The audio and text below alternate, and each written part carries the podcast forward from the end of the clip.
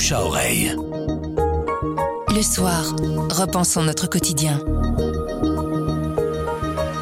On vous emmène au cinéma en famille aujourd'hui avec le troisième tome des Animaux Fantastiques, saga dérivée de l'univers de Harry Potter. Gaëlle Moury du service culture l'a vue, elle en est sortie ensorcelée.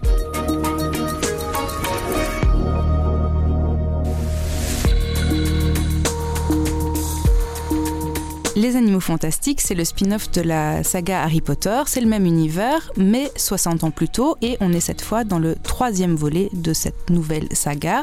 Et le titre, c'est Les secrets de Dumbledore. Alors, dans ce nouveau volet, Dumbledore se rend compte que Grindelwald, son ami ennemi, veut prendre le pouvoir et il essaye de l'en empêcher.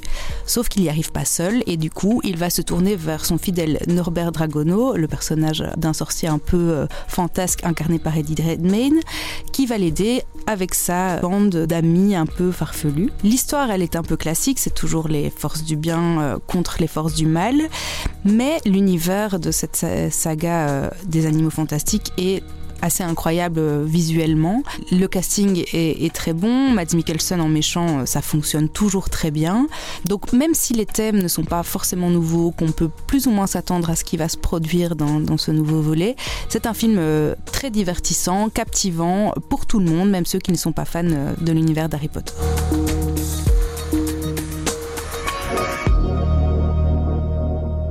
Bouche à oreille, c'est un avis, une inspiration, une recommandation. C'est livré par un membre de la rédaction du soir.